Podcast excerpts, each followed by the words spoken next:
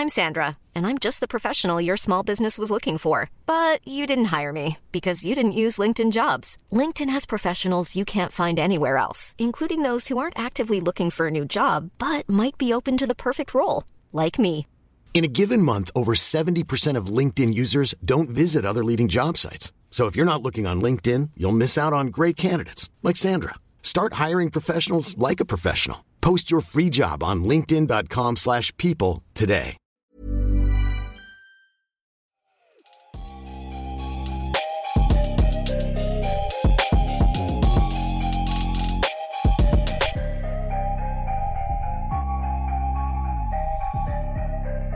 Salut à tous, bienvenue dans l'épisode 195 du podcast de Kebdo. C'est Adrien qui vous parle, vous l'aurez compris, les rookies ont pris le pouvoir à la présentation cette semaine. Et avec moi, un homme. Une nouvelle fois, on est en petit comité aujourd'hui. Je suis accompagné euh, du maître du CBA maison. C'est Tom, bien sûr. Comment ça va, Tom? Ça va très bien et toi? Eh ben, ça va plutôt bien. Je suis très content de t'avoir en plus, puisqu'on va aujourd'hui faire euh, un retour sur l'actu de la semaine dans le podcast. L'actu de la semaine, c'est évidemment la trade deadline qui était euh, jeudi soir, 21h heure française. Alors évidemment, avant tout, on va rappeler vite fait ce qu'est la trade deadline. C'est euh, bah, tout simplement la, la date limite des transferts, des échanges, des contrats, des joueurs, des pics de draft en NBA. Euh, alors oui, les échanges peuvent des fois avoir lieu en amont dans la saison, mais quand on arrive au soir de la, de la date butoir, il y a certaines équipes qui sont un peu pressées par le temps, qui font des ajustements. La semaine dernière, avec Alan, on avait évoqué les ajustements possibles pour les équipes notamment qui visent le titre, mais Ouais. euh, c'est pas les seules équipes qui bougent à la trade deadline. En gros, si on fait euh, plusieurs profils, on a donc les équipes qui doivent euh, euh, aider un peu leur star qui est un peu mécontente, soit en amenant des joueurs, soit en la transférant parfois. C'est les, c'est les trades que les gens aiment bien. Il y a les équipes qui arrivent en bout de projet, qui transfèrent leurs joueurs avec de la valeur, euh, qui font des ajustements financiers. C'est souvent ces équipes-là plutôt d'ailleurs qui dictent euh, le rythme de la soirée. Donc forcément, on va en parler. Et euh, je vais pas trop monopoliser la parole, on va commencer tout de suite. On va revenir avec un premier échange, tu le veux bien. C'est un, un échange qui a beaucoup fait parler jeudi Ouais. et qui illustre pas mal de points qu'on vient d'évoquer. C'est l'échange qui implique d'un côté Minnesota, de l'autre Golden State autour de D'Angelo Russell et Andrew Wiggins. Alors l'échange complet, je le rappelle rapidement, du côté de Minnesota, on récupère donc D'Angelo Russell, le grand ami de Carl Anthony Towns, Jacob Evans, Omari Spellman, et du côté des Warriors, on récupère Andrew Wiggins et euh, des pics de draft, un premier tour protégé 2021 et un second tour 2021. Une question pour toi Tom, très simple, est-ce que c'est un trade qui finalement contente pas les deux équipes? Est-ce que c'est pas gagnant-gagnant? Alors moi globalement j'ai été surpris puisque dans ma tête en fait les Warriors ils avaient acquis D'Angelo Russell cette saison pour pouvoir le retransférer euh, la saison prochaine. hein. Enfin, pour moi c'était pas quelqu'un qui allait rester euh, aux Warriors longtemps et je Mhm. voyais très très mal en fait le, le fit sur la, la- sur le long terme entre euh, D'Angelo Russell et euh, les, les grosses stars entre guillemets de Golden State et moi je pensais plus qu'ils allaient euh, le garder pour l'échanger contre un joueur plus fort du type Bradley Bill avec leur pick de draft donc visiblement, ils ont, ils ont un peu pivoté dans, de, de cette stratégie et ils ont décidé de jeter leur dévolu sur euh, Andrew Wiggins. Après, voilà, moi je trouve que c'est un deal qui, euh, je dirais pas gagnant-gagnant pour les deux, mais qui, qui, pour moi, ça change pas grand grand chose pour les deux équipes. Alors on me dira que oui, au niveau de Minnesota, ils avaient rien à la main et ils vont réussir à satisfaire euh, Carl Anthony Towns qui récupère son, son ami. Mais tu sais, parfois, quand tu joues avec tes amis, ça se passe pas forcément bien. Parce que des fois, c'est la distance qui fait le, le, le bien fondé de la relation et, et tu t'es pas perturbé en fait par les mauvais côtés du, du joueur tant que tu joues pas euh, tant que tu joues pas beaucoup avec. Donc peut-être que c'est quelque chose qui, qui risque. Enfin, pour l'instant, c'est idyllique, mais peut-être qu'on risque d'avoir d'avoir plus de problèmes de ce côté-là euh, au niveau du Minnesota. Et après, du côté des Warriors, je pense que c'est peut-être qu'ils ont trop confiance en leur envi- environnement en espérant qu'Andrew Wig- Wiggins va faire la différence. Après, je me dis aussi que voilà, ils avaient besoin d'un ailier. Donc, ils ont essayé de récupérer un ailier avec les, éléments qu'ils avaient, quoi. Mais je trouve que globalement, ils ont utilisé trop de ressources pour récupérer Andrew Wiggins. Ouais, je suis plutôt d'accord avec toi sur ce côté-là. Après, il y a peut-être euh, une chose qui était intéressante. Tu parlais donc du projet autour de, cet été du côté des Warriors, puisque on le sait tous, hein, ils vont essayer de se renforcer, de reviser le titre l'année prochaine avec les retours de Curry et Thompson. Ils récupèrent aussi un, un pic de draft dans cette histoire qui est top 3 protégé. Est-ce qu'il n'y a pas un package? Alors, est-ce qu'ils croient vraiment, comme tu le dis, en leur environnement sur Wiggins? Probablement un peu. Je pense que c'est un test cette demi-saison. Et sinon, euh, peut-être que euh, Andrew Wiggins peut se retrouver lui à nouveau dans un package avec leurs pics, les pics qu'ils ont récupérés pour euh, se renforcer. Alors peut-être que la valeur serait un peu moindre que ce que tu aurais eu avec D'Angelo Russell, c'est sûr que ça va voir. Mais je pense qu'ils ne prennent pas tant de risques que ça. C'est un essai. Puis si, leur environnement fonctionne, si leur confiance est à raison, euh, c'est tout bénef parce qu'un joueur comme Andrew Wiggins, euh, même s'il a beaucoup déçu, est-ce qu'on croit encore à Andrew Wiggins? C'est la grande question euh, qu'on entend un peu partout. Mais si ça fonctionne, c'est quand même un profil très très intéressant à mettre aux côtés notamment de, de, de Curry et Thompson. Et du côté de Minnesota, je suis une nouvelle fois aussi un peu d'accord avec toi, c'est sûr, mais je pense que dans l'urgence, il leur fallait faire ça. C'est-à-dire qu'on mmh, sentait la mmh, mmh. frustration de Carl Anthony Towns qui montait. On parlait un peu de l'urgence de ces trade deadline. Là, on en est là. Ils lui ont amené euh, D'Angelo Russell. Alors, est-ce que la, la colocation va fonctionner euh, Est-ce qu'il va pas en avoir marre que D'Angelo Russell fasse pas la vaisselle euh, ce, genre de détails quand on vit ensemble? Mais ils ramènent, ils le contentent, ils font un move, ils pourront lui dire au moins, bah, regarde, on a fait des choses pour toi. est-ce que tu peux nous donner un peu de temps? Il y a toujours bon la rumeur un peu fantasmée, je pense, du côté de Minnesota de récupérer le troisième larron de cette amitié euh, qui est euh, David Booker. Bon, en tout cas, voilà, il, il, s'offre du temps. C'est pas le seul échange qui a lieu de côté de Minnesota, on en parlera sûrement. Donc mm. euh, ils font des changements, ils rebattent les cartes. Peut-être que du côté du vestiaire également, en termes de hiérarchie, tu te libères du poids Andrew Wiggins. Alors c'est pas contre le le gars en lui-même ni le, ni le basketteur, mais c'est que Andrew Wiggins était bien payé, très bien payé et donc avait le trop peut-être trop justement parce qu'il avait ce statut de deuxième star, de lieutenant. C'est ça, c'est ça. Et qui pesait peut-être souci dans la hiérarchie de ton équipe à la fois sur le terrain et à la fois en dehors. Donc il se libère un peu de ça. Euh, donc je pense qu'au final les deux équipes certes font euh, un, un, move euh, comment dire qui, qui, peut avoir des, des, répercussions un peu négatives mais dans l'ensemble je pense que c'est pas un énorme risque et que c'est plutôt positif pour les deux je sais pas c'est ça. Bah ouais, c'est ça. C'est, si, tu veux, c'est pas, c'est pas un... Moi, ce qui me gêne, c'est qu'en fait, j'ai l'impression qu'avec D'Angelo Russell et un pic de draft, tu as plus si tu vas chercher une star qu'avec Andrew Wiggins et deux pics de draft. J'ai l'impression. Enfin, moi, à mon sens, hein, à mon sens, puisque voilà, D'Angelo Russell, c'est un joueur qui est quand même établi dans la ligue. Certes, il a été, euh, il a participé au, All-Star Game l'an dernier. Certes, c'était en remplacement, mais il a quand même fait le All-Star Game. Et moi, je le vois vraiment comme un joueur de de plancher en fait d'Angelo Russell, un peu à l'image d'un joueur comme Demar DeRozan, c'est-à-dire que c'est un joueur qui va te mener à un certain niveau si tu n'as pas de, premier initiateur compétent. Il a des capacités en fait qui vont te permettre d'avoir euh, une attaque correcte, mais en fait tout le, tout ce que tu gagnes d'un côté, ben, tu le perds de l'autre côté puisque c'est un voilà, c'est un joueur qui provoque pas énormément de fautes. C'est un joueur qui prend beaucoup de shoots à mi-distance parce qu'il n'arrive pas à aller jusqu'au cercle. Alors, est-ce que c'est parce qu'il n'est pas assez athlétique ou est-ce que parce qu'il est euh, à l'aise pour prendre ce, type de shoot? C'est pas, mais voilà, il provoque pas énormément de fautes. Et je me dis que ben, sur euh, peut-être à long terme, sur un setting playoff, c'est peut-être là en fait où il va falloir devoir chercher à s'améliorer en fait. Euh, en tant que, pièce. Et est-ce que je suis pas sûr qu'en fait que D'Angelo Russell soit calibré aujourd'hui pour être le premier initiateur d'une équipe qui a, je sais pas moi, dans 2-3 ans, l'avantage du terrain dans la conférence Ouest? Oui, oui, bah ça c'est intéressant dans l'optique de Minnesota, mais justement ça ajoute un peu de l'eau euh, au moulin de, de, transférer du côté des Warriors, parce que selon les cibles qu'ils ont cet été, euh, mm-hmm. bon j'en ai pas forcément en tête, mais euh, peut-être que le profil d'Andrew Wiggins intéressera plus les équipes qu'ils ont en tête qu'un d'Angelo Russell euh, dans l'optique d'un trade. Euh, là est toute la question, comme toujours dans les échanges, euh, on en parlait la semaine dernière avec Alan, c'est à la fois la demande des équipes qui veulent se renforcer pour viser le titre comme les Warriors et l'offre qu'il y a en face, de quelles pièces sont prêts à se séparer les équipes en face et qu'est-ce qu'elles veulent récupérer. Et si tu es une jeune équipe qui veut récupérer, donc là, allez on va dire une deuxième option, Andrew Wiggins, Angelo Russell, pour reconstruire autour, euh, est-ce que tu préfères avoir D'Angelo Russell, donc t'enfermer entre guillemets avec un, un, un ball handler, un meneur d'attaque euh, qui peut être dans un jeu un peu daté pour euh, les années 2020 ou est-ce que tu préfères avoir un profil à l'Andrew Wiggins, un gars qui peut défendre, même si dernièrement on le voit un peu moins, mais qui pourrait défendre, qui est voilà un, profil finalement assez all-around et qui plaît un peu partout. Voilà, c'est finalement la question. je crois que voilà, j'ai pas grand-chose à ajouter sur ce train. Bah, le truc, c'est que du côté des Warriors, il va falloir essayer de transformer Andrew Wiggins en role player. Alors, est-ce que c'est un joueur qui est capable euh, de devenir ce type de joueur? J'en suis pas sûr. Il va, falloir le transformer en gros en Harrison Barnes euh, à l'époque. Mhm. Donc, certes, ce sera un, Harrison Barnes très bien payé, mais faut qu'il arrive, faut qu'on arrive à, faut qu'ils arrivent à le mettre dans ce moule-là, quoi. Puisque globalement, voilà, avec euh, Stephen Curry, Clay Thompson et j'allais dire André Goudala, Stephen Curry, Clay Thompson et, et, Draymond Green, voilà, tu as, as, quand même trois joueurs qui te permettent d'avoir une certaine largesse dans, la, dans le reste de la construction de ton équipe parce qu'ils ont un niveau de jeu tel et ils comblent tellement de, de, cases, en fait, ils remplissent tellement de cases que tu peux te permettre d'avoir des joueurs bien, bien plus imparfaits en fait à côté d'eux pour avoir quand même une équipe viable. Donc, à, voir sur le long terme, hein, à voir sur le long terme, mais je suis pas forcément fan de l'addition de Wiggins euh, pour eux. Surtout que voilà, en gros, tu t'es outcapé tu as donné un pic de draft et André Iguodala pour créer du cap space pour D'Angelo Russell.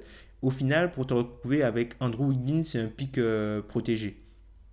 Oui, c'est sûr, mais on peut prendre l'angle inverse de ce que tu veux dire. C'était assez intéressant, c'est ce qu'a dit euh, Steve Kerr cette semaine. De mm. peut-être qu'Andrew Wiggins, euh, une fois mis dans un dans un rôle euh, déchargé de la pression qu'il avait d'être le lieutenant, etc. Peut-être que si euh, il arrive à se rendre compte de son niveau actuel et du rôle qu'il peut prendre et décharger toute cette pression en lui disant, écoute, fais ton boulot en tant que euh, quatrième option, si on veut quelque chose comme ça, en tout cas que de role player du côté des Warriors, peut-être que ça peut le libérer également. Donc voilà, c'est le c'est le pari qui a été fait, semble-t-il, du côté de Steve Kerr et des Warriors. on leur souhaite que ça fonctionne évidemment. Mm. Ouais, c'est ça. On espère que ça fonctionnera pour, euh, bah, pour les deux équipes. Hein. Oui, bah oui, d'ailleurs. Bon, je propose de passer euh, à l'échange suivant. Ouais. Deuxième échange euh, pour le podcast, on pense à Elias aujourd'hui, puisque ce sont les Pistons qui ont beaucoup fait parler d'eux cette semaine, bien sûr, en envoyant donc ce cher André Drummond du côté des Cleveland Cavaliers. Et du côté de Détroit, on a récupéré John Henson, Brandon Knight et un second tour de draft 2023. Donc ça va être très intéressant cet échange. Euh, il dit beaucoup de choses sur euh, ce qui peut se passer sur une trade deadline. Euh, alors on va pas se mentir, hein, Tom. TD Drummond a été échangé contre des cacahuètes environ. Alors mhm. plusieurs questions. Je vais t'en poser une volontairement provocatrice. Est-ce que ce trade est vraiment révélateur de la valeur d'un joueur comme Drummond en 2020 je pense qu'elle n'est pas révélatrice, en fait, que l'échange n'est pas révélateur, pardon, euh, de la valeur d'André Drummond. Simplement que le trade, il est révélateur surtout de la peur d'engager du cap space sur un pivot qui est assez unidimensionnel. Je suis d'accord. C'est ça, c'est euh, c'est c'est le on le rappelle, euh, il y a une player option euh, chez Drummond pour l'année prochaine qui a aux alentours de 28 29 millions d'euros dollars pardon. Dollars, ouais, c'est ça. il a l'habitude, excusez-nous d'être français. Donc c'est ça, il a 28 28.7 millions voilà, comme ça je l'ai précisément. 28.7 l'année prochaine. Du côté des Pistons, on semble être résolu à repartir à zéro, abandonner le projet Drummond Griffin pour le le caricaturer un peu. Donc il part du côté des cases, mais du coup l'autre angle intéressant, euh, c'est celui des caves. Euh, mm. Quel est l'intérêt du côté des caves de justement se dire, alors que les caves sont en pleine reconstruction, ils essayent des choses avec plus ou moins de succès ou de non-succès plutôt en ce moment d'ailleurs. Quel est leur intérêt de récupérer donc un pivot qui est, euh, comme tu le dis, un gars bon qui va quand même amener, voilà, il peut t'amener 15-15 tous les soirs sans souci. C'est mm-hmm. quand même un très fort joueur, il faut quand même le rappeler. Euh, mais est-ce que euh, tu veux vraiment reconstruire autour de Drummond ou est-ce que tu le prends pour deux ans pour voir ce que tu peux faire pour évaluer la capacité de tes meneurs à jouer avec euh, ce type de profil? Quel intérêt pour les Cavs? Je pense qu'il y a trois points importants. Le premier point, c'est qu'en fait, les Pistons, ils ont décidé d'acquérir le joueur. les, les, Cavs ont décidé d'acquérir le joueur, alors que les Pistons ont décidé de se séparer du contrat. Donc ça, c'est ça, c'est le premier point. Jolie formule. Donc euh, je me dis que en gros eux ils ont eu l'opportunité euh, d'avoir ce joueur là pour très peu. Donc ils se, sont dit bon même si on le perd pour quasiment rien, on n'aura peut-être jamais un joueur de ce calibre là euh, en tant qu'agent libre. Donc on tente le pari, on le récupère puisque vu que, vu ça nous coûte pas grand chose, on le prend. Voilà. Ensuite, je pense qu'il y a aussi l'optique de, de, comment dire améliorer un petit peu le niveau de playmaking global de l'équipe, puisqu'André Dumont, c'est quelqu'un qui peut quand même faire des choses avec le ballon. Hein. On l'a déjà vu avec euh, plusieurs situations post-haut.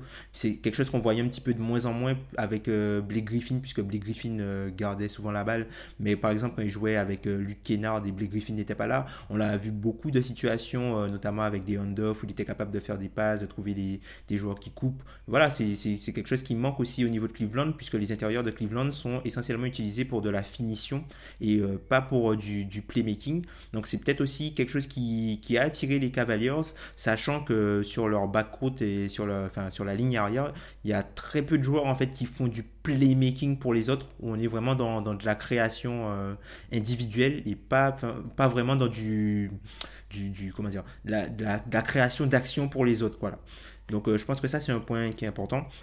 Et puis le troisième point, ce sera surtout ben, la possibilité de, pouvoir identifier si ce joueur-là peut être re-signé euh, ben, dans les années qui arrivent, quoi. Sachant que c'est un joueur qui, même s'il est, il est dans la ligue depuis un petit moment, c'est un joueur qui, a, qui n'a que 26 ans, quoi, qui aura bientôt 27 ans, qui n'a que 26 ans, donc qui peut quand même contribuer euh, et qui, peut être sur la timeline des nouveaux Cavs. Oui, parce qu'on va, on, Drummond va a priori prendre sa player option, hein, sauf euh, grosse grosse surprise. C'est ça. Même si à cette free agency, s'il s'il était disponible, il ferait partie des gros free agents. Il y a peut-être quelque chose à voir, mais a priori avec sa valeur actuelle, il va l'utiliser. Mm -hmm. euh, autre question que, enfin, autre remarque que ça m'évoque quand, quand, je t'écoute, c'est par rapport à Kevin Love euh, ouais. du côté des Cavs. Euh, Kevin Love qui va pouvoir retrouver un rôle euh, de 4 de 4 un peu plus au large, reprendre un peu de shoot là où on lui demandait dernièrement bah, beaucoup de chantiers à l'intérieur. Euh, cette association peut aussi être intéressante, retrouver, comme tu dis, la capacité de passe de Drummond de fixation euh, poste bas pour euh, éventuellement ressortir ou la petite passe pour le deuxième intérieur, comme tu, comme tu le disais.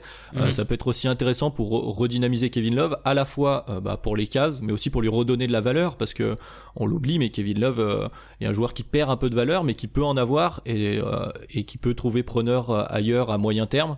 Mm. Bon, à court terme peut-être, puisque quand même il est un peu plus vieux que des, des Drummond, mais mais c'est aussi intéressant de, de ce point de vue-là pour les, pour, les, pour les Cavs.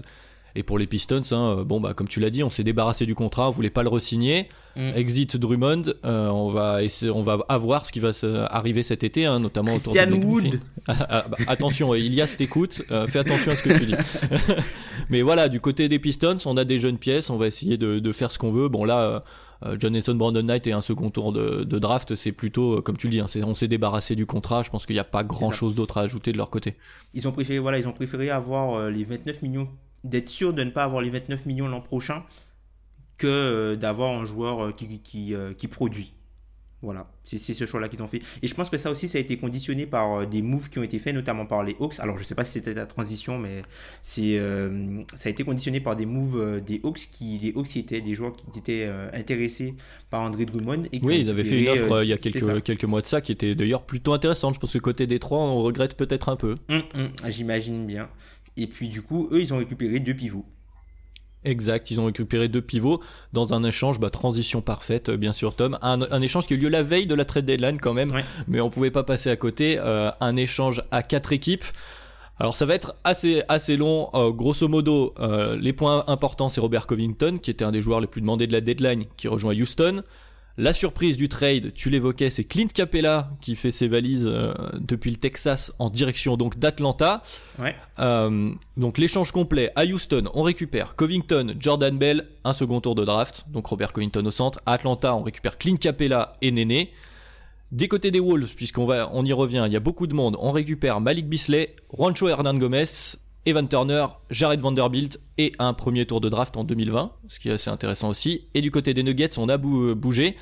Gérald Green arrive, Keita Bates Diop, Shabazz Napier, Noah Vonley et un premier route 2020 également euh, en provenance de Houston.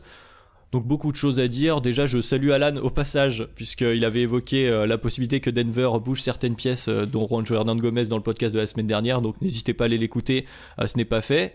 Et ensuite, euh, question pour toi Tom. Donc, est-ce que le trade côté Houston, puisque c'est la pièce centrale, c'est Clint Capella que tu évoquais pour les Hawks, est-ce que euh, c'est purement financier, puisqu'on rappelle que le propriétaire des, Rockets euh, avait dit qu'il ne voulait plus payer l'attaque de luxe, ou est-ce que c'est vraiment un trade basket et ce que j'appellerais un, un all-in sur le small ball avec une volonté de laisser tout l'espace de la raquette à Russell Westbrook? Et on a vu les premières images face aux Lakers notamment. Alors, je pense que c'est un, trade qui comporte deux gros aspects vraiment. Alors, l'aspect financier, comme tu dis, c'est un trade qui c'est un trade qui va permettre du coup aux Rockets de passer en dessous de la luxury tax. Donc c'est voilà, c'est quelque chose qui voilà, faut jamais oublier que le proprio c'est quelqu'un d'important dans la stratégie de l'équipe et pour garder ton poste, tu dois faire ce que le proprio demande. Donc Daryl Morey s'est exécuté. Il a, enfin, vaut mieux qu'il se tienne à carreau vu ce qui s'est passé avec, euh, avec la Chine. Donc, il est un peu sur un siège éjectable. Donc, du coup, il a exécuté ce que le proprio demandait, donc de renforcer l'équipe en restant sous la luxury tax et aussi en ayant deux joueurs au super max dans l'effectif. Donc c'est vraiment c'est une performance mais de rien. C'est une super performance. Donc je pense qu'il a fait euh, pas mal. Alors je pense que globalement avec en utilisant Clean Capella et un tour de draft, tu aurais pu avoir mieux je pense que Robert Covington, mais après avec le côté euh, euh, passer sous la luxury tax, je sais pas si tu aurais pu obtenir ça en supplément. Après, mm. concernant le, le, le, côté basket, hein, voilà, on a tendance à dire ici que le niveau plafond de ton équipe correspond souvent au niveau d'une meilleure 5 que tu peux mettre sur le terrain. Ben, Houston a identifié que leur meilleur 5 serait mieux peut-être sans Clint Capella. Donc, euh, et avec, il était avec PJ Tucker euh, au poste 5 puisque j'imagine qu'ils termineront les matchs et globalement en playoff ils terminaient généralement les matchs sans Clint Capella donc je pense que voilà ils ont regardé cet aspect là et ils se sont dit ben si on perd un, pivot, autant récupérer un ailier parce qu'en playoff, les ailiers ont plus de, valeur que les pivots, notamment sur un système, un système en switch. Et puis autre chose, c'est une équipe qui jouait de moins en moins de pick and roll.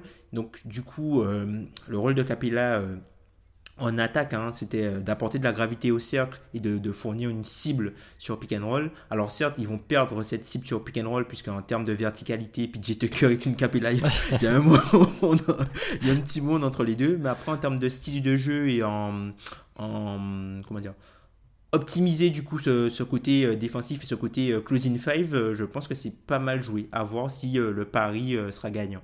Voilà, c'est ça, optimiser aussi leur star, hein, optimiser le jeu de Westbrook. Je pense qu'ils ont aussi identifié que Westbrook avait besoin de l'espace et que finalement, euh, bah, Robert Covington, c'est à la fois euh, un défenseur et un shooter, donc c'est parfait pour les pour les kickers de Westbrook. Donc ça, c'est la version Rockets.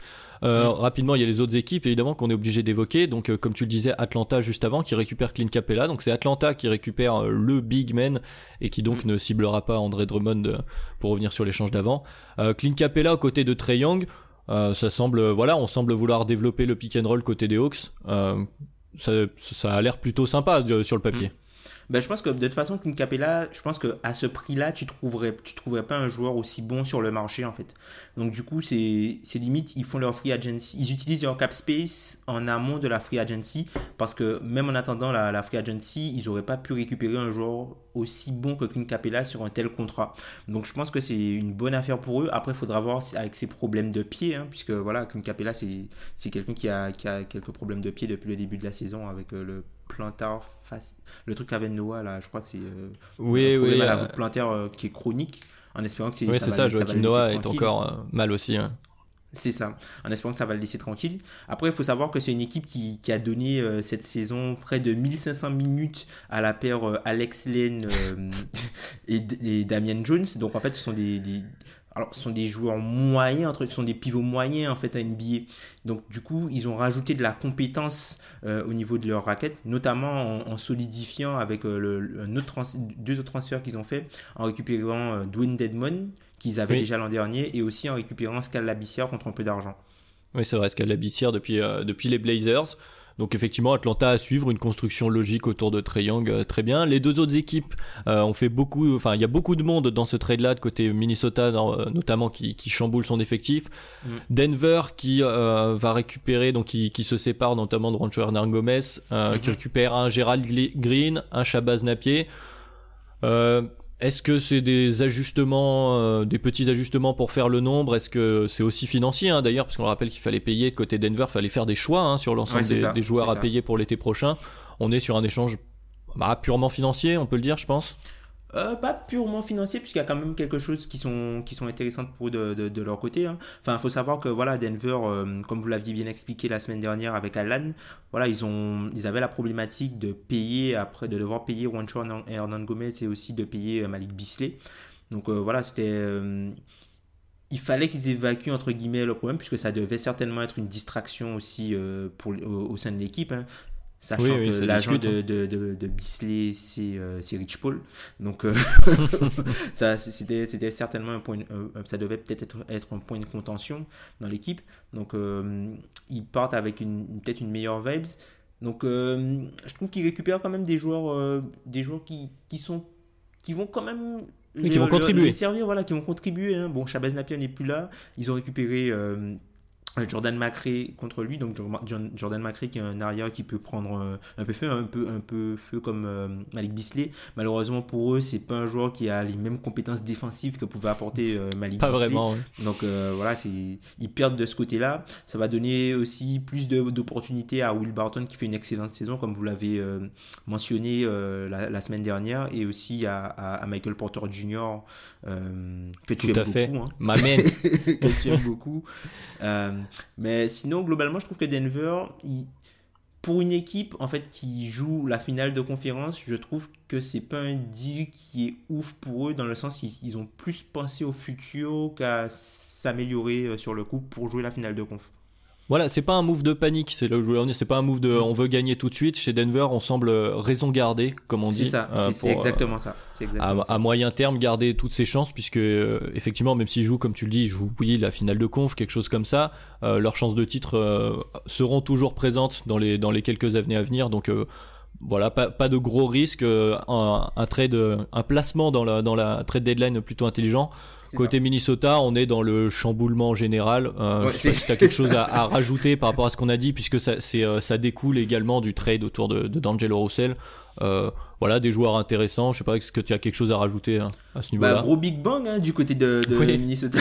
gros Big Bang, ils ont, ils ont changé euh, euh, presque, enfin un petit peu plus de la moitié de l'effectif hein, quand tu regardes bien. la, photo avec tous les joueurs qui en présentation avec les maillots est assez rigolote. C'est incroyable. c'est incroyable. T'as l'impression qu'on est au niveau à l'arrivée au trading camp où voilà, il y a la présentation des nouveaux joueurs. Sauf qu'on est là, on est, on est à près de 50 matchs joués. Donc ben voilà, c'est une équipe qui était un peu voilà qui, qui, qui avait perdu 12 matchs consécutifs. Hein. Donc, euh, c'est. Oui, on se rappelle du tweet. C'est euh, difficile, hein. Et voilà, de, de, de, de, grandes victoires de, des Minnesota qui gagnaient. Euh, ils étaient très contents avec cette tête de Carl Anthony Towns. Et depuis, aucune victoire de l'année en l'année 2020. Donc c'était un peu compliqué. Voilà, bon, pas grand chose à ajouter, je pense, pour les Timberwolves. Prochain trade, euh, on est également dans un échange qui a fait beaucoup parler, surtout avant d'avoir eu lieu d'ailleurs, et euh, ça concerne tes chers Grizzlies, Tom, euh, qui ont finalement trouvé preneur pour André Godala, qui jouait pas, donc on le rappelle depuis le début de la saison, qui était même au centre de certaines frictions sur les réseaux sociaux ces derniers jours. Donc on passe à autre chose sur ce sujet-là, de plutôt manière correcte. Alors t'as quelques réserves, tu me le disais en off, ça va être intéressant. Je vais rappeler quand même les pièces échangées. Donc c'est Miami qui récupère André Igodala aux côtés de Jake Roder et Solomon Hill. Et à Memphis, on récupère Justice Winslow, James Johnson, Dion Waiters, Gorgie Dieng. Et il y a Minnesota qui est une nouvelle fois là, donc, euh, dans leur grand chamboulement, avec James Johnson qui, qui va du côté euh, des Wolves. Donc euh, avant de s'intéresser au trade côté hit, je vais donc demander l'avis du spécialiste français des Memphis Grizzlies. Alors, est-ce Comment es-tu satisfait de cet échange autour d'Igodala? Est-ce que, euh, bon, Justice Winslow, ça fait plaisir, les autres pièces peut-être un peu moins? Bah, moi, je te dirais que Igodala, c'est quand même, c'est l'homme de l'année. Hein. Igodala, c'est l'homme de l'année, puisque, enfin, c'est le businessman de l'année. Hein. Ah oui, on parlait de performance, euh, bravo. ouais, c'est le businessman de l'année, puisque on rappelle que c'était quelqu'un qui, qui jouait pas au basket depuis, euh, depuis le dernier tour de playoff qu'il arrive à aller dans la destination, euh, une des destinations qu'il voulait, dans un état où euh, les taxes sont moindres, à Miami, et en plus il empoche 15 euh, millions de plus. Donc voilà, tout en s'entraînant en Californie. C'est ça. Donc il a, il a, il a, il a, il a tout gagné. Mais globalement, je trouve que le trade pour Win, si, tu, si tu regardes le, le, transfert, en gros, euh, Memphis essaie de récupérer une pièce qui va servir pour le futur, mais je trouve que c'est une pièce qu'ils essaient de récupérer qui, est très cher payée en fait par rapport à la santé du joueur. C'est-à-dire que, en gros, le FO il va miser en fait vu, le, vu la, la, la, puissance des ressources qui sont dépensées euh, pour, pour le récupérer, c'est vraiment un, un, placement à haut risque en fait. Puisque c'est vraiment un placement risque puisque tu encaisses 28 euh, millions de plus dans ton salarié cap pour l'année prochaine simplement pour avoir le droit de récupérer Justice Winslow. Donc ça c'est pas hum, c'est pas neutre, c'est pas neutre parce que ça t'enlève ta hein. flexibilité, voilà, ça t'enlève ta flexibilité financière pour euh, pour l'été 2020, même si on, on, sait que la, la, Free Agency 2020 risque d'être pauvre en, en, gros poisson entre guillemets, mais voilà, c'est le cap space créé l'an dernier t'a permis du coup de récupérer un pic de draft et Godala que tu as après tourné en Justice Winslow. Donc c'est peut-être le même type de deal que tu aurais pu faire euh, la saison la saison prochaine. Après, il montre aussi qu'ils ont euh, ils, ont, ils, pensent qu'ils ont assez de talent, je pense aussi avec, euh, avec euh, Jamorant et Triple J, puisqu'ils ne sont pas en mode euh, acquisition d'assets, ils sont plutôt en mode construction autour du corps, du noyau de joueurs qu'on a déjà. Donc je mhm. pense que ça aussi c'est un signe de, confiance, puisque Winslow semble plutôt bien entrer dans la, dans, dans la photo avec ces, ces, ces joueurs-là. Après, ils n'ont pas peur de, ils montrent qu'ils n'ont pas peur de prendre des risques pour récupérer les joueurs qu'ils veulent, un peu à la Travis qui n'a pas eu le, qui a eu le cran de faire des transferts pour récupérer les joueurs qu'ils voulaient à la draft, mais eux ils font à peu près la, même chose. Je pense que la situation euh, et ce qu'on a vu qui s'est passé avec euh, notamment Atlanta et le niveau aussi de jeu de de Brandon Ingram. Alors, c'est ce qui s'est passé avec l'Atlanta, c'est le fait d'avoir euh, du coup échangé Louis Denmon, ça permet d'économiser 8 millions pour l'an prochain et du coup, ça va permettre de pouvoir payer Bogdanovic, donc ça enlève entre guillemets Bogdanovic du marché et euh, Brandon Ingram de son côté, je pense qu'il va être prolongé euh, oui, probablement. du côté de New Orleans, du côté de New Orleans. Et Malik Bisley aussi a aussi, a aussi bougé. Donc ça, c'était les, les, trois grosses cibles vraiment des, des Grizzlies d'ici la fin de saison.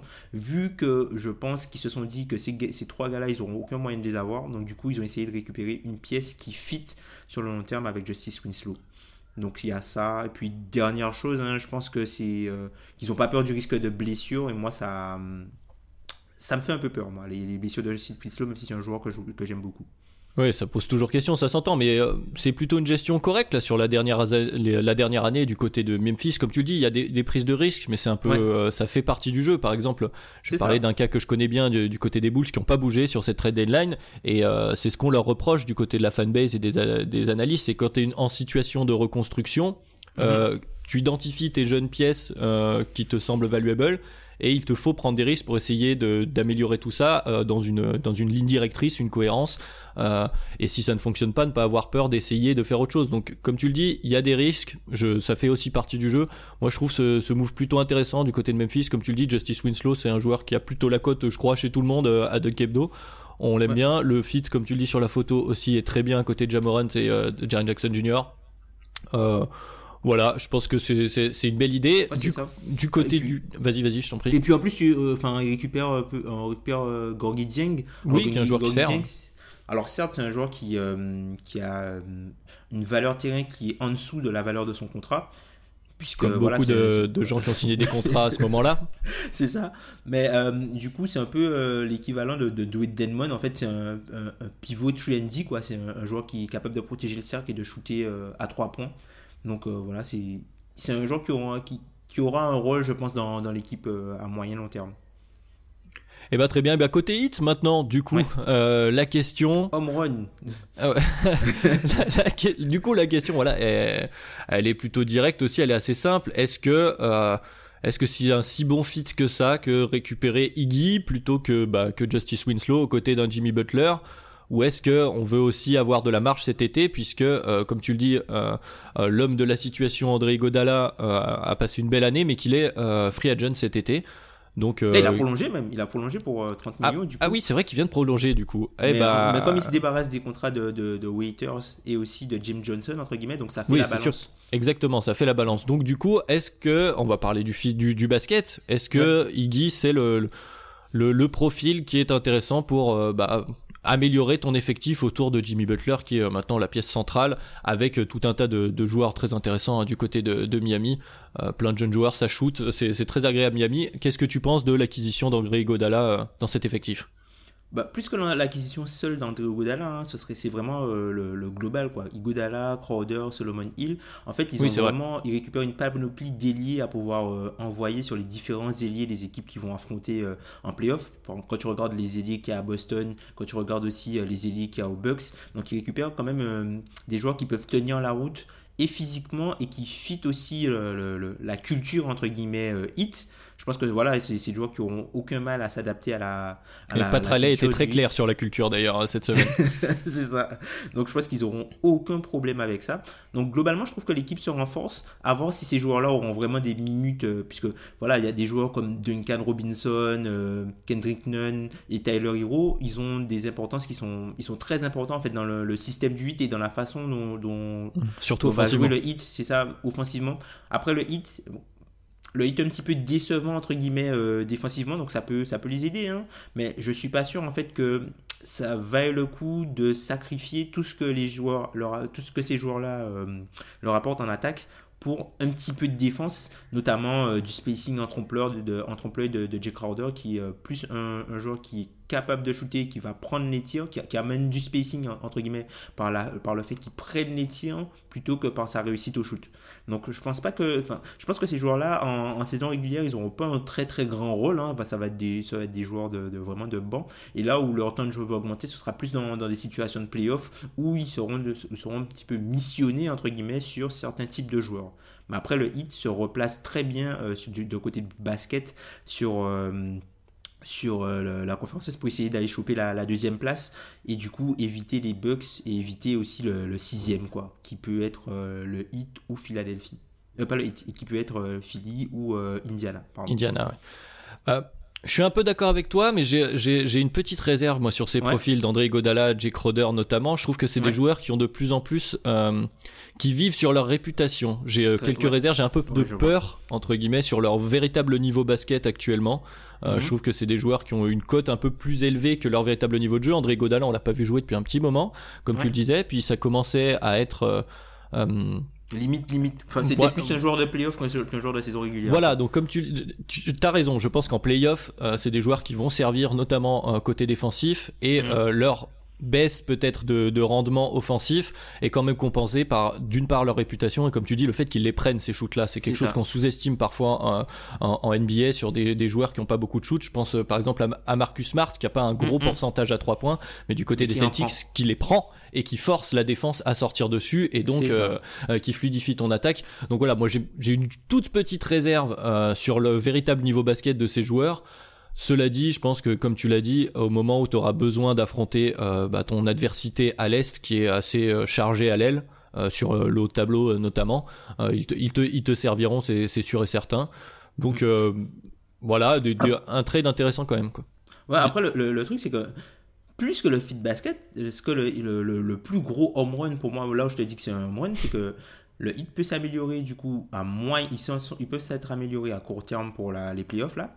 Ils se sont mhm. améliorés à moyen terme par rapport à la, situation salariale et aussi à long terme. Puisqu'en fait, ils, ils, virent entre guillemets 28 euh, millions de. De, de ah, Plus que ça, ils, ils, virent 41 millions, puisqu'il y a aussi le, contrat de Winslow, puisque les trois joueurs que même envoyés étaient expirants. Donc en gros, ils virent 40, 41 millions de pour l'an prochain déjà sans avoir donné de, de, de pic de draft en compensation pour ça.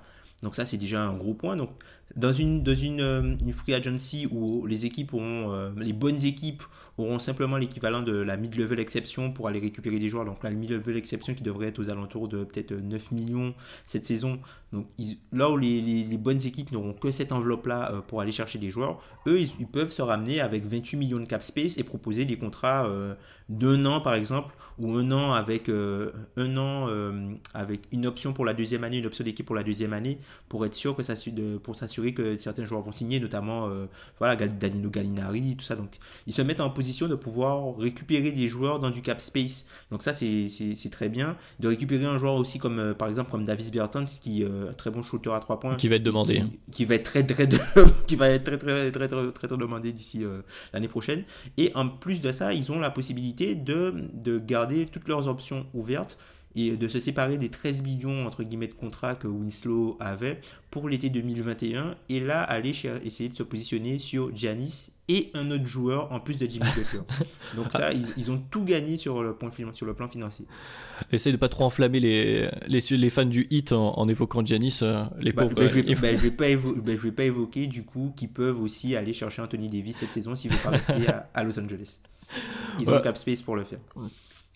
Bah, bon, résumé pour ce trade, euh, euh, Tom. Euh, nouveau trade, si tu le veux bien maintenant. encore une fois, on va rendre à César ce qui appartient à César. Alan en avait parlé la semaine dernière. Marcus Morris était un des joueurs qui était plutôt pisté par beaucoup d'équipes sur cette mhm. free agency. Et bingo, il a donc été transféré du côté des Clippers qui ont récupéré euh, à la fois Isaiah Thomas qui a été coupé depuis. Euh, petite pensée à Isaiah Thomas qui a un parcours pas évident ces, ces derniers temps. Donc Marcus va faire le doublé sur son trophée, malheureusement. le pauvre. Donc Marcus Morris aux Clippers, euh, New York Knicks, les New York Knicks qui récupèrent donc Maurice Harkless, euh, Maurice Harkless, un first round de 2020, un, second round également, et il y a Washington qui est dans ce trade et qui récupère Jérôme Robinson donc pour pour faire le nombre, hein, on va dire, pour faire marcher les salaires et l'argent. Exactement. Donc Bon, je vois deux angles principaux pour aborder ce trade. Tom, le premier, il est simple. Est-ce que l'ajout de Marcus Morris, ça fait passer un cap à cet effectif des Clippers? Dans la quête du titre ah, je pense que c'est toujours euh, quelque chose en plus puisque voilà en, en le récupérant il s'assure qu'il soit il sera pas contre eux. Donc ça c'est déjà le, premier point puisque si Marcus Morris avait été soit échangé soit à Milwaukee par exemple ou soit euh, aux Lakers bah là le, rapport de le rapport de force aurait été un petit peu différent. Donc vaut mieux l'avoir avec eux que contre eux puisque c'est la règle à leur Ford on va l'appeler. C'est ça la règle Ford. Donc euh, vaut mieux qu'il l'ait puisque voilà c'est un joueur cette saison qui shoot très bien qui fait partie des meilleurs shooters à trois points de la ligue. C'est un peu un joueur de, de sanction voilà, qui va sanctionner euh, les décalages. Mais moi, ce qui me gêne, en fait, c'est qu'ils perdent vraiment. Ils n'ont pas, ils ont pas réglé le problème de playmaking, en fait. Puisqu'en fait, c'est une équipe. Les Clippers, j'ai l'impression que c'est une équipe à, à coup où euh, le, le, jeu offensif n'est pas fluide. Le, le ballon s'arrête beaucoup en fait dans les mains des joueurs et euh, je pense que avoir rajouté, rajouté Marcus Morris dans ce type de basket, ben, ça t'apporte pas grand chose de plus que ce que tu avais hein, en fait.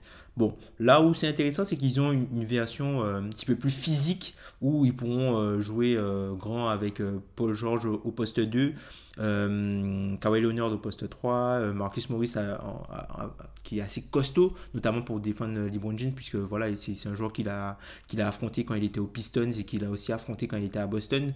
Donc, c'est bien c'est bien de ce côté-là, mais en même temps, je trouve qu'ils n'ont pas réglé le, problème principal de lien en fait dans le jeu offensif. Oui, c'est euh, ce, dont on parlait un peu avec Alan la semaine dernière. Effectivement, je suis un mm. peu d'accord. C'est le profil qu'on qu'on évoquait pour renforcer les Clippers n'était pas forcément le profil d'un ailier euh, comme Marcus Morris, mais comme tu le dis, ça reste un très bon joueur, le meilleur Knicks depuis le début de la saison. Je pense qu'on peut le dire euh, assez sans problème. Euh, voilà, je pas grand chose à ajouter pour, euh, pour ce que tu dis côté des Clippers. Effectivement, ça, ça ne règle pas le problème numéro un, mais c'est toujours un ajout supplémentaire qui peut. Et puis c'est un joueur qui a qui, qui, qui, sera présent. Je pense que c'est un joueur euh, en termes d'attitude qui fit bien euh, dans le dans ce vestiaire comment dire caractériel du côté des, des Clippers. donc on parlait de culture pour le hit. Là, je sais pas si on peut parler quand même de culture, mais en tout cas dans l'ensemble de cet effectif, euh, c'est effectif ou en, ou en couleur. Hein. Exactement. Ou en couleur. Il faut aimer parler. Je pense que c'est ça. Et puis après, je pense que c'est un joueur qui va, qui va forcer un peu Paul George à, à jouer un peu comme il jouait à Oklahoma City. Je pense avec euh, beaucoup, beaucoup plus de responsabilité à la création, voire même un peu comme il jouait à Indiana euh, dans les dernières saisons, avec beaucoup de responsabilité à la création quand il aura. Je pense que ce sera lui qui sera chargé de faire vivre le ballon plutôt que de simplement sanctionner, ce sera lui qui sera chargé de faire vivre le ballon et de, créer du lien en fait. Donc plutôt que de récupérer euh, un playmaker, euh, comme tu évoquais un profil playmaker, euh, récupérer un ailier pour donner cette responsabilité-là à Paul George. C'est comme ça que tu vois. C'est ça, puisque lui il peut le faire, il a déjà montré qu'il était capable de le faire. C'est quelque chose qui fait un petit peu moins. Cette saison, il, le fait de temps en temps, mais je pense que là ça va être vraiment une, une pièce maîtresse en fait sur son, de son jeu. Ouais, c'est intéressant. Puis dans, dans, une optique de playoff avec les rotations serrées, comme on, comme on l'évoque souvent, euh, ouais, c'est plutôt intéressant. T'es en train de me convaincre euh, de cette idée euh, du côté des Clippers. Donc voilà pour le trade côté Clippers. Côté New York, bon, le constat est à peu près clair. On n'était pas prêt à payer Marcus Morris cet été, hein, mm-hmm, du côté de la grosse pomme. Donc on a décidé de récupérer une petite monnaie d'échange. Est-ce que tu vois d'autres d'autres raisons pour ce trade-là? Non, pas de grosses raisons, sachant que bon après les Knicks ont bougé, hein, ils ont viré, euh, ils ont viré euh, euh, le, leur président des opérations basket. Ah oui, alors pour, ça. Pour recruter un gars 48 heures après, donc peut-être qu'ils savaient déjà. Enfin, ça c'est super bizarre. Les arcanes de l'NBA. Comment tu fais pour recruter un mec à un poste aussi important aussi rapidement après avoir viré le premier? Oui, puis à quelques jours de la trade deadline, c'est assez particulier là ce, ce cas de côté New York. Mais je pense qu'ils lui ont dit, euh, il, a, dû se ramener avec ses plans pour la trade deadline. Ils ont dit non, c'est pas possible. on pourra pas faire ça. Bon, allez, tu prends la porte. Hein, et on prend quelqu'un d'autre, ça peut pas être pire. Donc, euh, je pense que c'est ça, et ça l'a, l'a précipité euh, dehors. Bah, bah, les, les, les Knicks, ils ont, enfin, ils ont, je pense qu'ils ont fait euh, ce qu'ils avaient de mieux à faire. Hein. Alors, il y a une offre qui avait fuité, comme quoi les Lakers avaient proposé Danny Green et Kel Kuzma. Et les, les, les, Lakers avaient proposé ça et les Knicks n'étaient pas intéressés. Franchement, si c'est le cas, je trouve que c'est moyen puisque cette offre-là, elle est pour moi hein, bien plus intéressante que bien plus intéressante en termes de valeur, puisque globalement, si tu cherches à rééchanger quelques Kuzma derrière, voire même Danny Green, qui a une, super valeur euh, pour les équipes qui, pour les équipes de playoff, enfin cette offre-là, elle était bien meilleure en fait que l'offre qu'ils ont refusée. Euh, que, que l'offre qu'ils ont acceptée pour Marcus Morris. Mais au moins, ils l'auront pas perdu pour rien. Donc, euh, c'est déjà une bonne chose. Et à voir comment l'équipe va, va repartir. Et puis, Franck reste à New York. Oui. Sauvé, sauvé. On salue notre ami du Fresh Nix Podcast. du FKP. C'est ça. Donc du coup, euh, voilà, Franck est encore à New York. Euh, à voir. Bon, après, ça libère aussi un peu le ballon, le fait que Marcus Morris soit plus là. Donc on va voir un peu ce que veulent faire les Knicks. Je pense que bon, on entendra plus parler d'eux cet été, comme tu le dis, avec ces changements en termes de, direction basket. Mm. qui ont pris un agent aussi d'ailleurs, c'est assez intéressant. C'est un profil qu'on voit de plus en plus arriver, des ex-agents qui qui deviennent GM ou en tout cas en charge des, du basket dans, dans les équipes. Bah, ça, rappelle, ça rappelle un peu, le, ça rappelle un peu, le, un peu la, la, lubie de récupérer un mec pour qu'il soit euh, euh, président et coach. Oui, on a vu comment la mode il y a quelques années.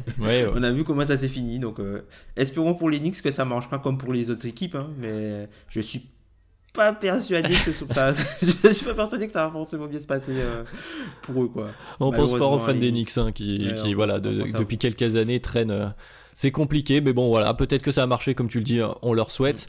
D'ailleurs, les Knicks ils ont déjà gagné plus de matchs, quasiment gagné plus de matchs que l'an dernier. Euh, oui, bon, c'est déjà, c'est déjà ça. On se rassure comme on peut quand on est supporter d'Enix. Euh, on a fait les plus gros trades euh, de la de cette free agency, enfin ceux avec les, les noms les plus pimpants. Après, comme euh, on le disait en début de podcast, il y en a qui sont un peu plus euh, des ajustements, que ce soit basket ou financier surtout.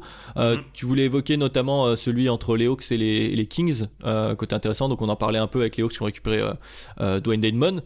Euh, avec euh, des, des pics de draft dans le package et des Kings on a récupéré Jabari Parker et Alex Len donc là euh, c'est financier on dit à Bogdanovic enchanté tu seras avec nous l'année prochaine c'est ça, donc déjà il est devenu starter là, et puis bah, qui est en feu depuis qu'il est sur le banc. Alors je sais pas, est-ce qu'il voit ça comme regarde ce que je fais, mis-moi sur le terrain, ou ouais, c'est bon, je, je marque quand même mes points sur le banc, donc je peux rester. Donc à voir comment, comment ce sera vu. Mais là, Bogdanovic, depuis qu'il est, depuis qu'il est euh, titulaire, l'équipe tourne bien et je pense que ben, le fait de, transférer Deadmon et du coup de libérer euh, ces 8 millions, ben, ça fera pas de mal en fait pour euh, re-signer Bogdanovic et pour pouvoir matcher des offres qui pourraient arriver notamment du côté de Cleveland, voire des Hornets. Donc je pense que c'est un gros signal que là qui est envoyé à Bogdanovic, les Kings sont prêts à le garder, ils l'ont pas transféré et ils ont créé de l'espace pour pouvoir le re-signer. Donc je pense que ça c'est quand même un truc intéressant.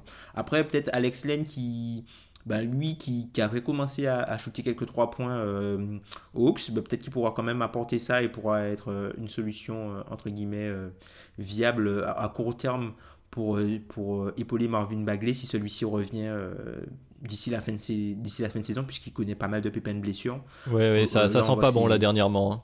C'est ça. Et je pense aussi que les, ils, sont, ils sont super contents d'avoir pu récupérer Ken Bazemore à la, à la place d'Ariza aussi, les, les Kings. Puisque, le trade précédent avec euh, les Blazers. Ouais, voilà. Je pense que globalement, je, globalement, je trouve qu'ils ont fait. Divac a fait du bon boulot. Vraiment, il a fait du bon boulot.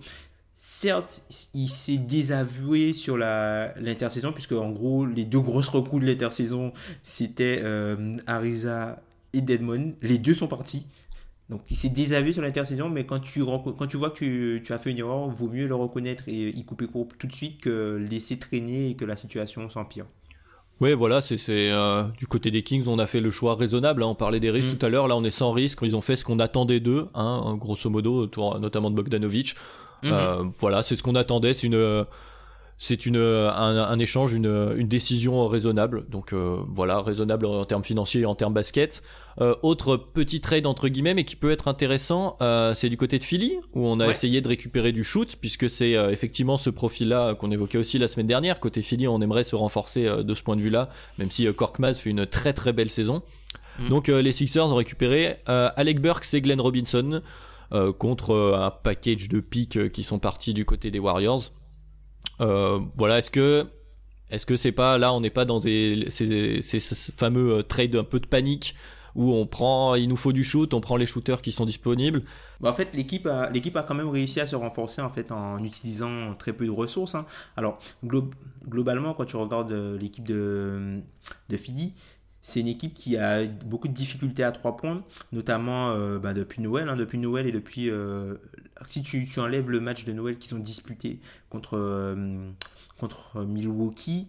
Donc l'équipe est la 28e équipe à, à 3 points avec 33% d'adresse et qui est 27e dans les coins et 23e autour de l'arc. Donc du coup, c'est clair qu'un peu de shooting ne leur ferait pas de mal du tout. Donc c'est ce qu'ils ont réussi à récupérer avec Alex Burks et euh, Glenn Robinson. Alors oui, ce ne sont pas des shooters élites, mais ce sont des shooters qui, sont bien meilleurs que ceux qui jouaient actuellement. Euh, tu as en fait euh, la problématique en fait de, de, Philly, c'est que leurs meilleurs shooters sont des joueurs en quels euh, le coach n'a pas confiance, puisque globalement c'est euh, Raoul, quand tu prends les pourcentages, tu as Raoul Neto et aussi qui a été coupé Trey Burke, en fait, qui, ont un bon pourcentage à 3 points dans cette équipe-là, mais, et même Korkmaz, mais en fait ce sont des joueurs auxquels l'équipe, enfin, le coach n'a pas vraiment confiance puisque Ben Simon joue énormément de minutes à ces postes-là et ces joueurs-là ne voient pas vraiment le terrain. Donc, dans l'optique de playoff, je pense qu'il ce sera mieux en fait de, se ramener avec des joueurs comme Robinson et Burks qu'ils ont pu récupérer. Alex Burks, il y a quelque chose qui est intéressant avec lui, c'est qu'il amène euh, un peu de, de, de pull-up. Alors, Certes, c'est pas euh, c'est pas une référence sur le, le, pull-up à 3 points, mais c'est un joueur qui est quand même à près de 30, 32, 33% sur un volume intéressant en fait cette saison euh, avec les Warriors. Donc c'est un joueur qui a un, jeu après dribble euh, à 3 points et aussi à mi-distance. Donc c'est quelque chose qu'il n'avait pas et c'est quelque chose qui peut les aider dans des lorsque la situation est bloquée. Ils vont pas lui demander de faire ça tout le temps, mais c'est quelque chose qui peut les aider dans ce type de situation. Et puis Glenn Robinson, c'est un joueur qui est exclusivement un, joueur de catch and shoot, hein, qui a qui n'a pas forcément une grosse régularité à 3 points, mais qui a plus de 37% euh, en carrière hein, depuis qu'il est arrivé en NBA. Donc euh, ça leur fera pas de mal un petit peu de spacing, un petit peu de, dynamisme euh, balle en main. Oui, bah voilà, je pense que tu as tout dit. Effectivement, bon, ils, ont, ils ont essayé de compenser ce dont ils avaient besoin. Est-ce que ça suffira?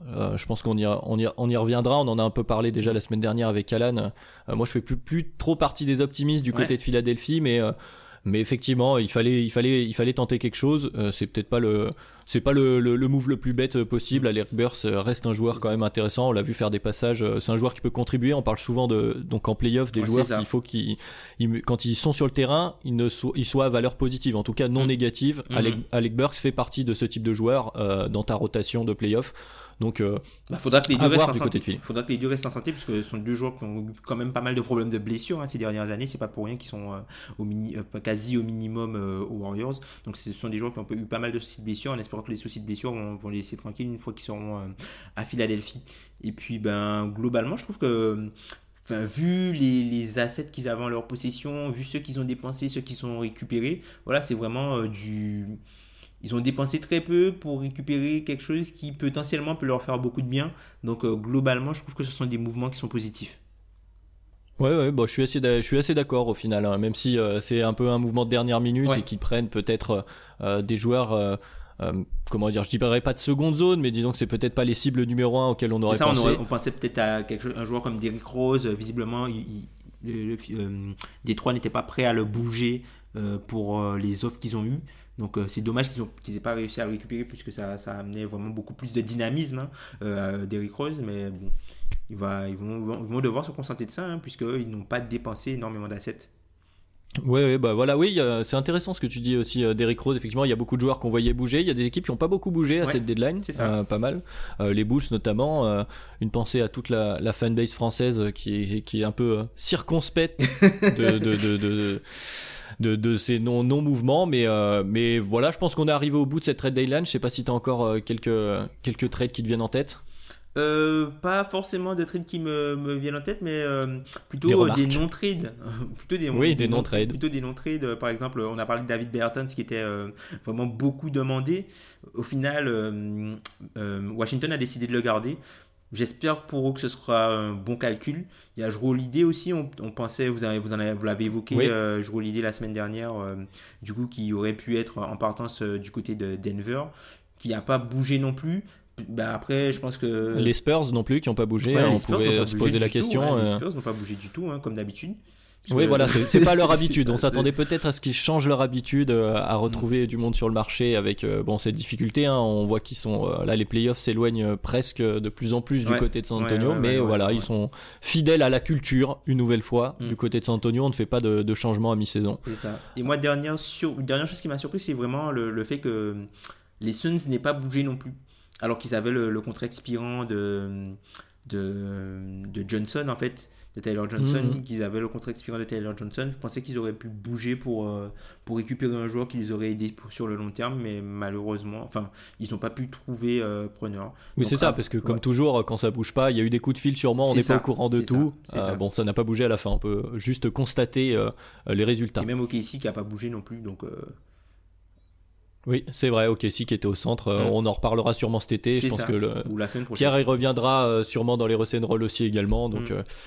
Donc on se fait pas de soucis pour ça. Là, ce qui nous reste, c'est du coup, c'est le marché des buyouts. D'ailleurs, tu penses que qui va peut être buyout? Parce qu'on a, on a, on a quelques joueurs là qui ont qui normalement vont être buyout, qui soit être buyout, soit être coupé. On a Michael Gilchrist, euh, euh, toujours du côté de Charlotte, il y a Marvin Williams qui a donné d'ailleurs son accord euh, à Milwaukee. Mhm. Peut-être John Waiters. tu penses que quel joueur pourrait être soit coupé, soit buyout, toi? Ah, je sais pas trop. moi, j'ai toujours un peu de mal sur les buyouts. C'est toujours un peu compliqué à évaluer mhm. puisque euh, c'est toujours des joueurs qui sont qui sont plus en odeur de sainteté chez eux, soit pour des raisons euh, sportives, soit des raisons extra sportives. Mhm. Et après, ils sont euh, un peu les, les restes de, enfin, c'est-à-dire que les, les, équipes qui n'ont pas pu faire de move à la à la, à la trade deadline reviennent sur le terrain pour récupérer donc les, les frais jeunes qui sont là. Moi, j'ai je vois pas vraiment de gros moves pour la suite. MKG, je pense que voilà, du côté de Charlotte, je pense que ça va être coupé. Qui va, va aller chercher euh, euh, ce joueur-ci maintenant? Je me suis un peu posé la Dallas, question. Visiblement Dallas. Je pense peut-être Houston, ça peut être une option, même si je suis pas sûr. rajouter un petit ailier encore à, Houston pour le plaisir. Ouais, c'est ça, un petit ailier, euh, quelqu'un qui peut jouer, qui a, qui a montré qu'il pouvait jouer pivot hein, sur quelques séquences. Hein. Donc euh, peut-être euh, soulager bah, PJ Tucker. Toujours, enfin, toujours du côté de Charlotte, peut-être Bismack Biombo. Peut-être que lui pourrait être, pour être buyout, hein, je pense.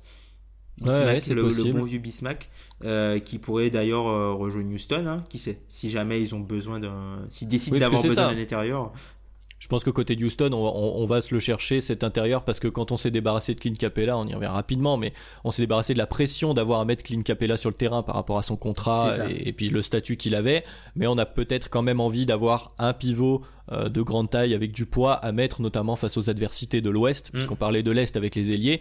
À l'Ouest, il y a deux trois bigs quand même qu'il va falloir jouer. Euh, on pense à Jokic, on pense à Anthony Davis et à Rudy Gobert dans une moindre mesure, mais mm. euh, c'est toujours bon quand même dans un effectif d'avoir au moins un pivot à mettre sur le terrain, avoir quelques minutes à donner, notamment pour soulager tes ailiers pivots. C'est ça. Donc ouais, je vois, après je vois pas peut-être un shooter à la Ellington, nous en avons parlé un peu au Knicks, peut-être un shooter à la Ellington, ça peut ça peut aider quelqu'un, je sais pas.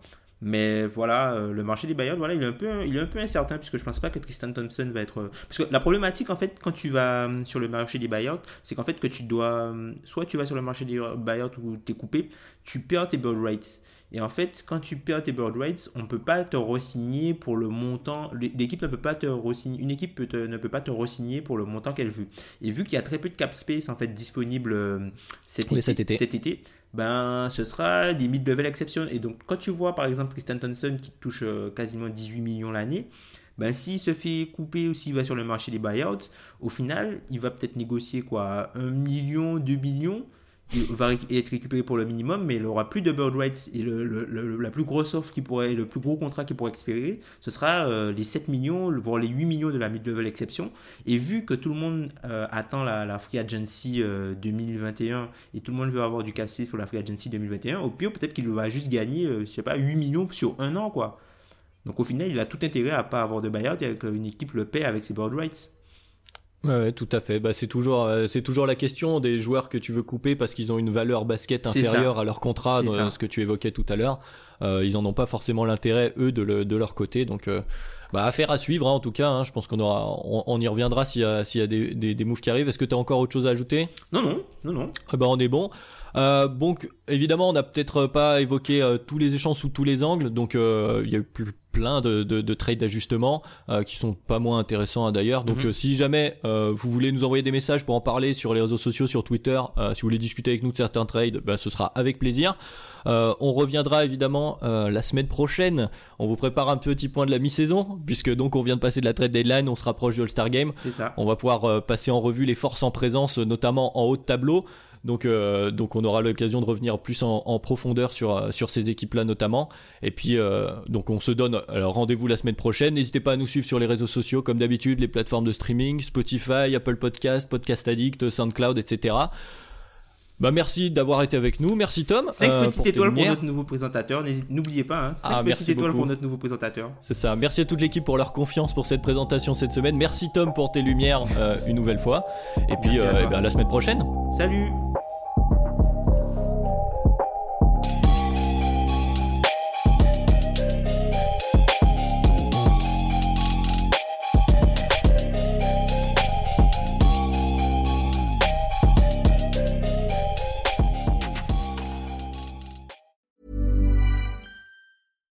Deserves the best, and there's no better place to shop for Mother's Day than Whole Foods Market. They're your destination for unbeatable savings, from premium gifts to show-stopping flowers and irresistible desserts. Start by saving 33% with Prime on all body care and candles. Then get a 15-stem bunch of tulips for just $9.99 each with Prime. Round out Mom's menu with festive rosé, irresistible berry chantilly cake, and more special treats. Come celebrate Mother's Day at Whole Foods Market.